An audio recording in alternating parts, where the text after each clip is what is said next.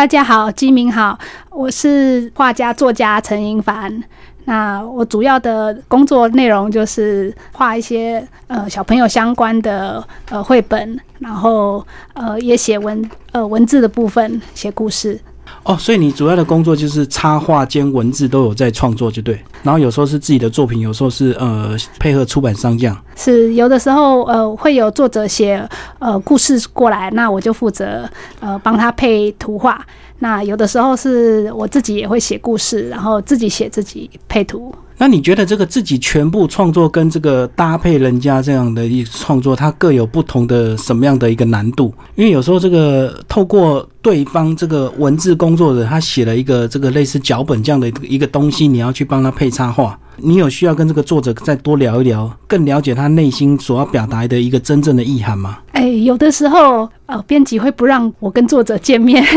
因为他觉得就是会者要能够自己诠释这个故事。那也的确就是帮作者配图的话。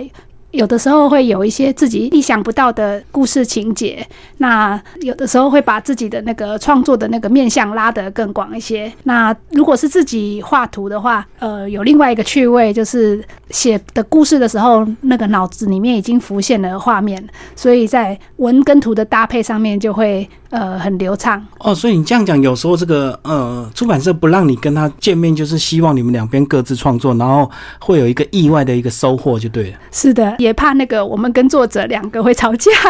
哦，有时候意意意见不符，就对。对，所以通常出编辑都会把那个全责放给会者，就是这个故事让我我们先去自由发挥。那如果说有。跟事实不符的地方的话，编辑在负责帮我们拉回来。哦，不过这样子，编辑在帮你配所谓的这个工作的时候，应该对你们两个彼此都要有一定的了解嘛。就是说，呃，作者总要知道说我的这个帮我创作绘本的这个工作者呢，他大概的画风大概是什么样子嘛。嗯，是的，像我的话比较擅长就是动物人物的表情跟动作，所以编辑在看多了我的图之后，他自然会帮我呃寻找一些像这样子的故事来来配插图。那你这两个不同的一个工作，一个是帮人家创作，一个是完全自己创作，大概是一个什么样的一个比例来分配？也就是说，以自己创作为主，还是以这个配合这个其他的绘本为主？呃，其实自己全部创作写故事之后再配图，是一个很长的工作过程，就像是马拉松一样。所以我呃，通常一年只能够这样子的创作一本绘本。那其他的时间，我有空的话，呃，就会再收一些故事来配插图。所以这个主要自己创作的部分，它需要很漫长。那可是如果一般人大家对这个呃，整个创作过程并不是那么了解，结果大概看了一个绘本，第一个它页数绝对不会很多，字也不会很多，所以会不会有些人就觉得说创作绘本有那么难吗？需要那么长的时间？因为比如说他插画可能就十张二十张，那文字加起来也许才两三百个字而已。呃，是的，但是因为每个字都需要去琢磨，然后在写故事的时候，呃，我们需要就是了解儿童的心理，然后才能够去写一个儿童能够接受的好故事。那另外一方面的话，绘本是要用读的，把它念出来的，所以我们在绘本通常都是父母去念给小朋友听，带着小朋友，对，因为他小朋友在幼儿时期，其实他还看不懂国字。是，所以我们需要就是父母在念朗读这本书的时候，那个音调啊，还有那个语气语词都非常的清楚，呃，才是一本就是好的故事绘本的创作。所以你这样讲，就是说文字看起来也许是比较简单，可是又需要透过父母亲或是学校老师的一个朗读，他可能要加了他的情绪，他的加了他的语调的一个变化，所以就会让这个绘本变成一个非常精彩的一个故事这样子。是。然后在那个用语用词方面也要注意，呃，小朋友是不是能够用听的就能够理解，或者是有没有赘词啊，或者是呃这一类的需要反复的去看去念。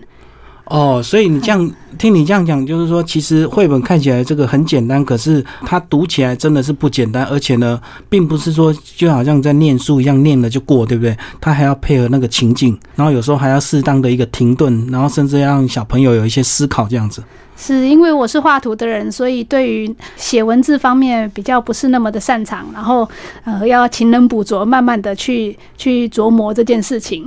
那对画图来说也是，就是一句短短的文字，怎么样子把它分割画面，然后呃运镜，就像是一一部电影一样。有的时候需要近的场景，有的时候需要远的场景啊，有的时候需要一些连续动作啊，有的时候需要一些呃跨页的大的图啊，有的时候需要一些呃小小的呃藏在画面里的细节。那这些都需要就是在画草图的时候就好好的计算好。而且我看这个呃每一本这个绘本，他们在封面或者是封底，几乎都有所谓的这个目标的小朋友，就是试读的一个年纪。是，所以呃，像这个也是绘本一个非常重要的一个基础嘛，就是我在创作之前，我就要知道我这本到底是零岁到三岁，或者是这个五岁到六岁这样子。不同的年纪就有不同的一个设计方向。是的，因为我自己呃的小朋友是幼儿阶段，所以呃我在呃经历过这些就是育儿的的呃过程之后，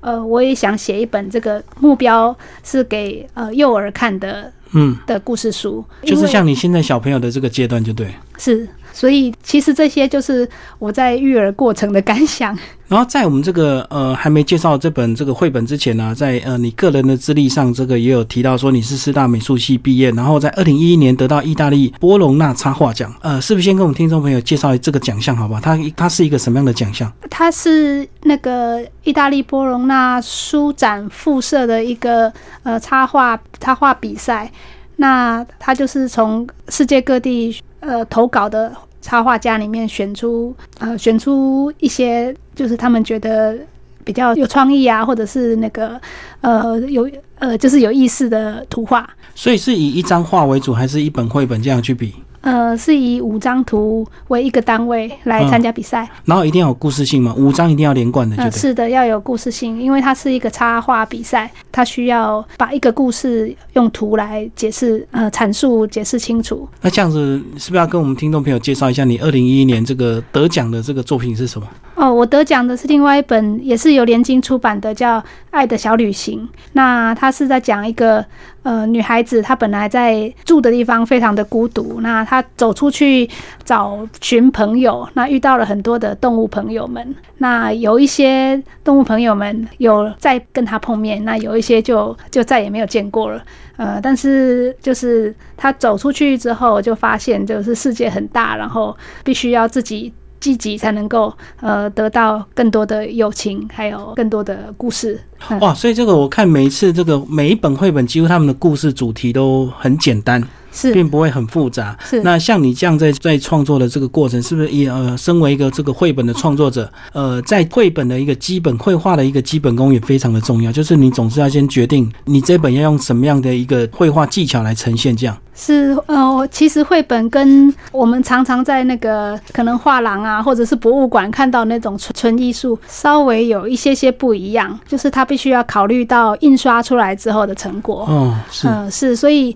有的时候。我们会希望印出来好看，而且能够就是完全充分的表达那个故事内中的内容。那至于画的技巧，通常大家都是藏起来的。就是说，我们虽然有很多画的技巧，但是我们并不要去表现它，而是由故事来选择一个最最适切的表达方法。那呃，才能够好好的说故事。那说故事比画的好还要重要很多。所以这样讲，就是绘本并不是要展现艺术家画的很厉害，而重点是要以故事为主题来引导就对了。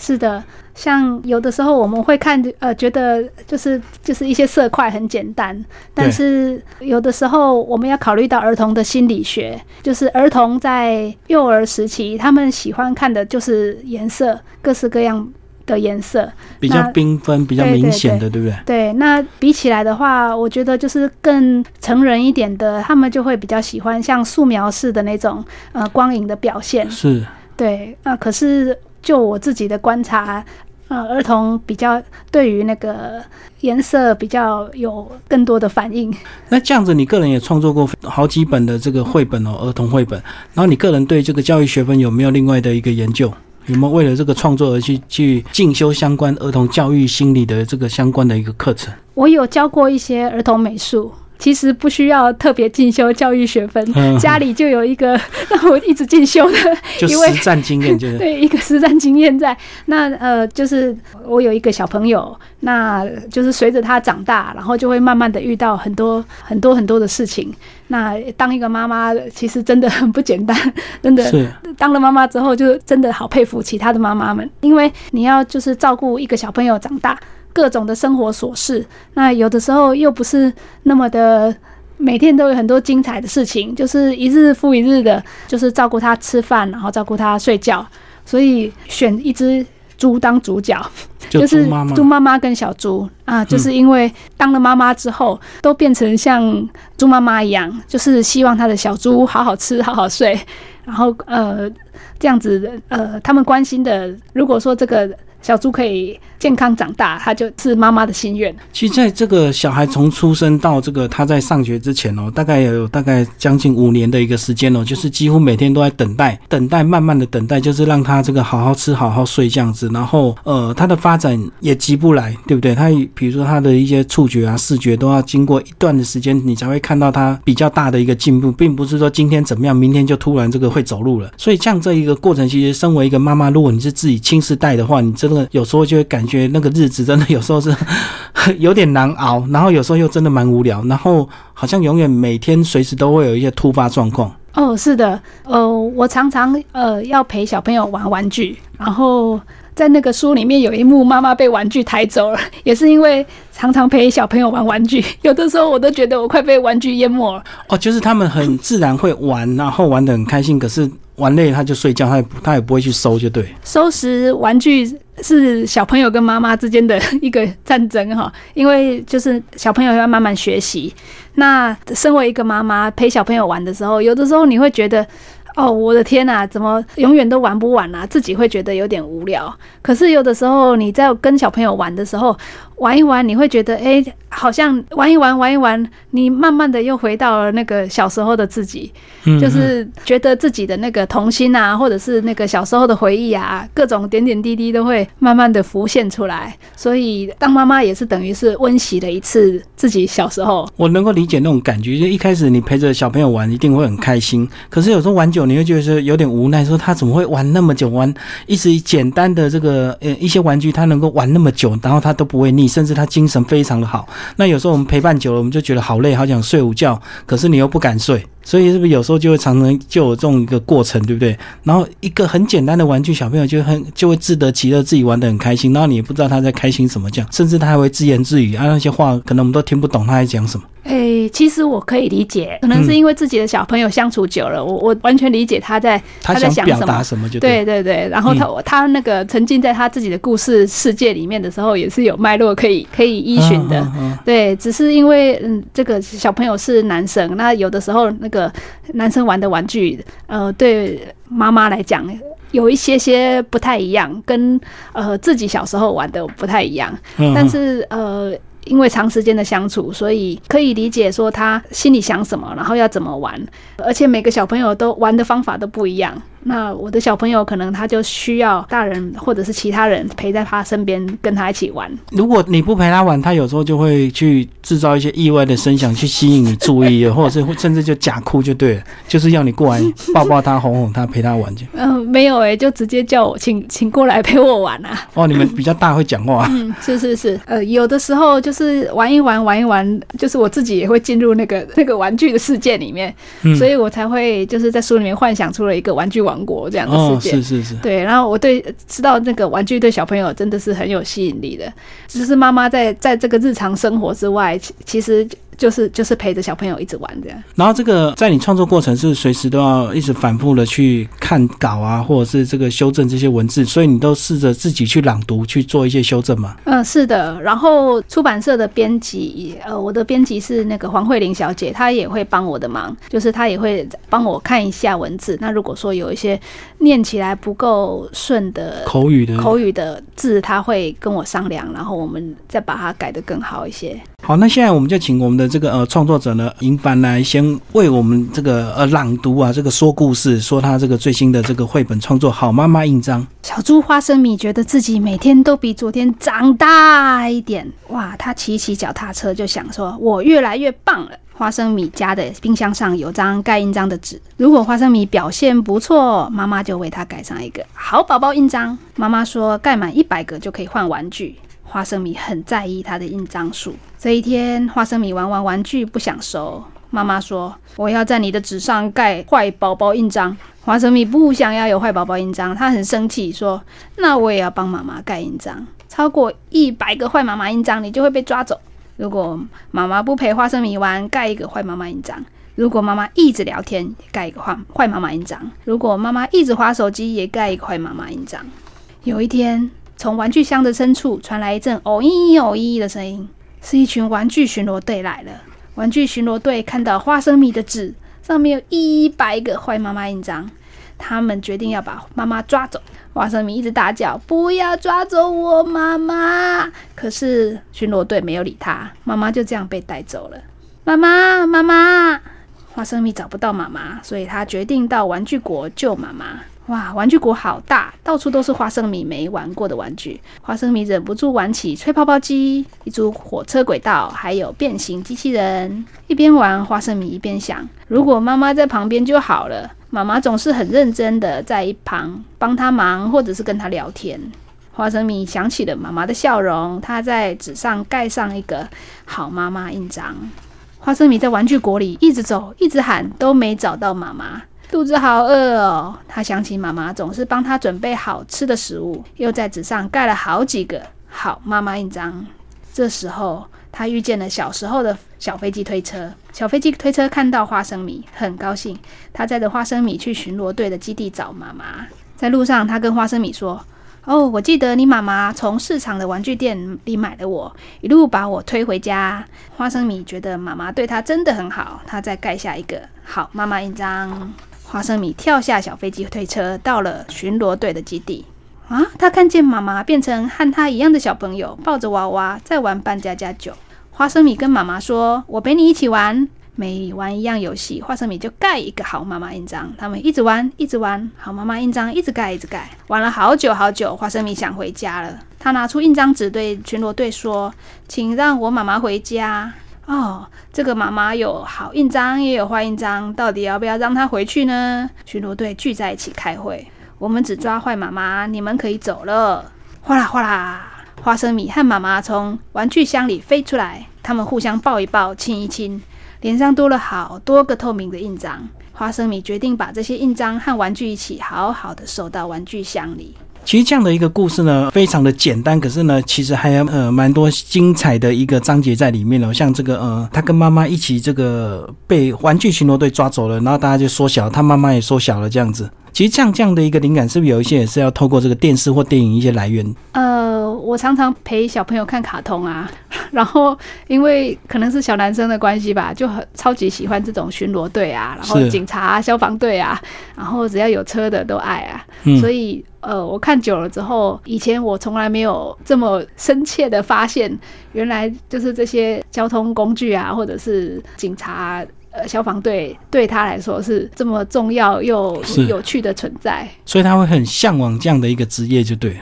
对这个小男生来讲，对，所以这个玩具巡逻队在书里就是一个伸张正义的象征。呃，我一方面是想要暗示说。应该说提出一个观点，就是小朋友跟大人之间的那个权利关系，有的时候不是很对等的。对，那通常大人都有蛮多的权利，比如说决定他什么时候玩、什么时候吃饭、什么时候睡觉。对，那小朋友的话，就是比较没有那么多的可以决定决定自己的那个作息的那个空间。对，有时候这个如果父母亲突然觉得你今天好像感觉比较疲倦一点，他就希望你早点睡啊，这个好像就没有道理，对不对？那小朋友如果正在玩游戏，他就会心里很不平衡，因为我不是说啊，我们约定好十点才睡觉吗？为什么九点半你就突然要我睡觉？可是有时候这个我们父母亲的管教有时候会太理所当然，就是认为我叫你睡你就要睡，不要讲那么多这样子。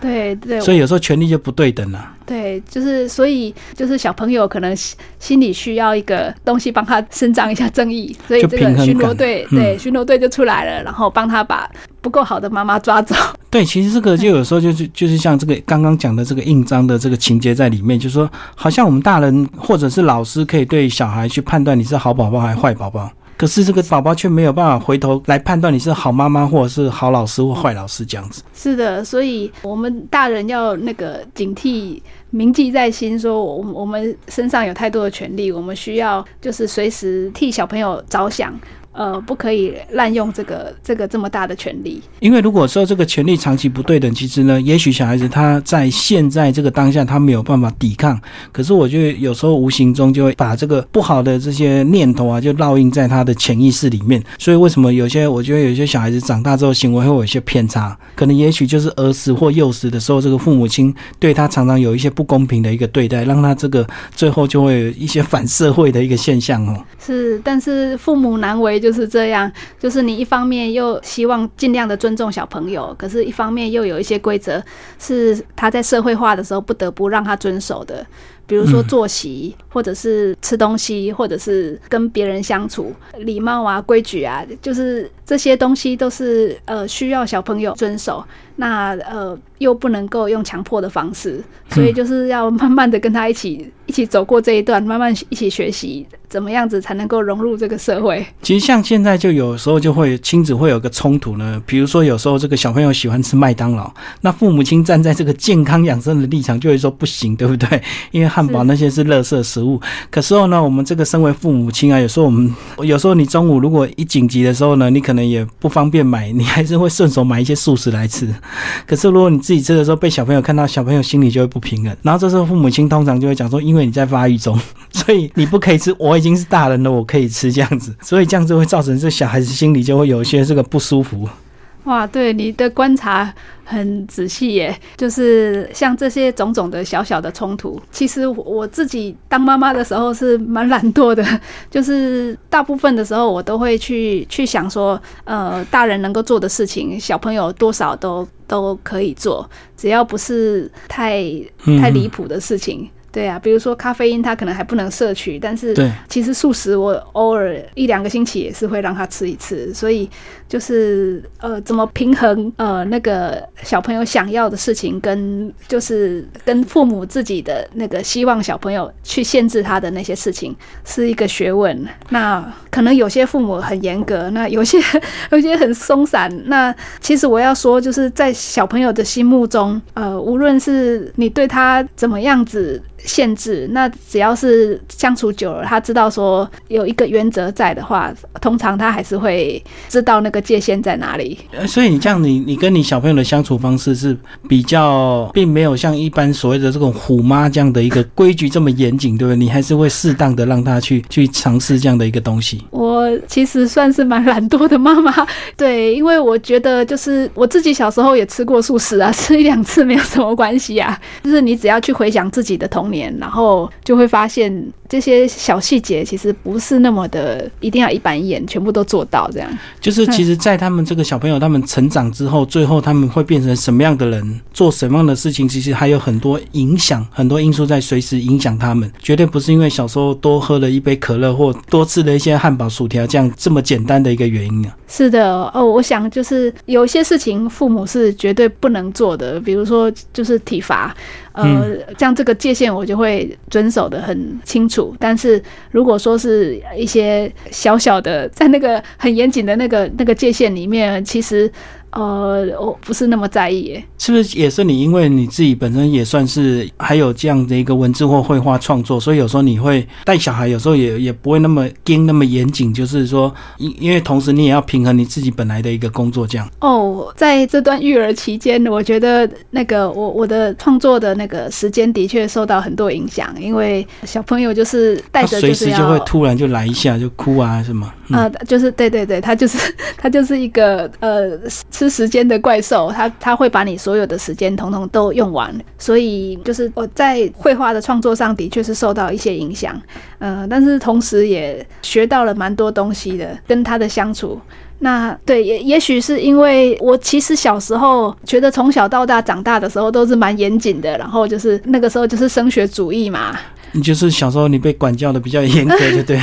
嗯，不是生活常规，就是就是在升学主义之下成长的过程，就会受到很多的那个那个压迫啊，或者是觉得没有那么的放松。但是现在时代已经不一样了嘛，就是我们在教小朋友的时候，不需要已经知道说条条大路通罗马，我也许不是在那个就是社会大众希望的那个那个升学路上，也许在别条路上，每条路都有。不错的风景，所以呃，我我我自己觉得不需要用这些规矩或者是或者是学业成绩来要求小朋友。最后这样子，你自己本身这样从事绘本创作，你会去大量看别人的一个作品吗？我有机会有时间就看。那最近是因为每天都是陪读，嗯，就是因为自己自己有小朋友嘛，所以就是每天就是陪读，陪着小朋友读他。有兴趣的故事书，所以呃每天都会看，看的不一定是我自己喜欢的，可能是小朋友喜欢的，他就是会。会点名说他今天想要看什么什么书，然后这些看的内容是我以前可能很少接触的，是。就是 比如说恐龙啊、机械啊、汽车啊，就是对对对，就是这一类的，他他会特别的想要去看。那呃，我就就是借由这个，我也一边去观察说别的作者啊或者他们用什么样子的造型啊，或者是怎么样的说故事的方法，那小朋友会对于什么点感到兴趣？好，最后那个银凡再帮我们总结这本书好不好？这本书就是真实的你的。生活经验，有一天你儿子玩玩具不收，然后从这样开始发想嘛？其实是那个 我先生也在场，就是儿子玩玩具不收，然后我先生在场。然后他就说：“我要帮你盖一个坏宝宝印章。”嗯，然后我就吓一跳，就是说怎么可以？不是平常都是盖好宝宝印章吗？怎么可以盖坏宝宝印章？然后后来我就再去想这件事情，就是发现，就是大人可以轻易的评价一个小朋友，可是可是小朋友反过来，他其实也是可以评价大人的。只是当一个妈妈有一个好处，就是只要不太差的话，那个小朋友还是会永远爱你。我们就是互相亲亲抱抱，然后也许这个好妈妈印章不是。那个盖在纸上那个印章，而是互相亲一下脸颊这样子。是是是哦，所以呢，当下你你先生讲出要帮这个小朋友盖坏宝宝印章，你有点这个呃形式就对。为什么我们大人只要你不顺我的意，或者是我叫你做什么你不做，我就认为你是坏小孩这样？那其实有时候我们大人在教养小孩过程，我们也会偷懒嘛，所以有时候我们也会是这个坏妈妈或坏爸爸的角色这样。因为长时间的相处，不一定我们都能够百分之百的做到那个完美的好，就是大家印象中的那个好的妈妈。但是只要呃有心的话，其实小朋友还是可以感觉得到，就是你是为他，就是有有在为他着想。嗯，所以这本书呢，《好妈妈印章儿童绘本》呢，连经出版推荐给我们的听众朋友。而且呢，我觉得这个，如果你身为父母亲，你在这个陪读小朋友的一个过程呢，自己也无形中也是在吸收跟学习与成长，以及呢再次想。享受你的童年，所以有时候这个念绘本给小朋友，它并不是一件很无聊的事，或者是很幼稚的事情。有时候你真的还要自得其乐，因为我们在讲绘本，一定是融入情境里面，有我们要加入我们的情绪，绝对不能照字念嘛。所以有时候我们就要装得很嗨、很开心这样子，那也是要吸引小朋友去，让他这个更容易进入这个绘本的故事情节里面去。是的。我觉得这本书里面，小朋友也可以得到一些心理上的满足，因为他救了他妈妈。嗯嗯嗯，在玩具国里救了他妈妈，那妈妈也可以得到一个心理上的满足。无论小朋友一开始的时候怎么对你生气，说你是坏妈妈，可是最后呢，他还是会发现妈妈还是不错的。对对对，父母亲都是真的为小朋友好的。今天非常感谢我们的陈一凡为大家介绍他最新的一个呃绘本作品《好妈妈印章》，联经出版。好，谢谢。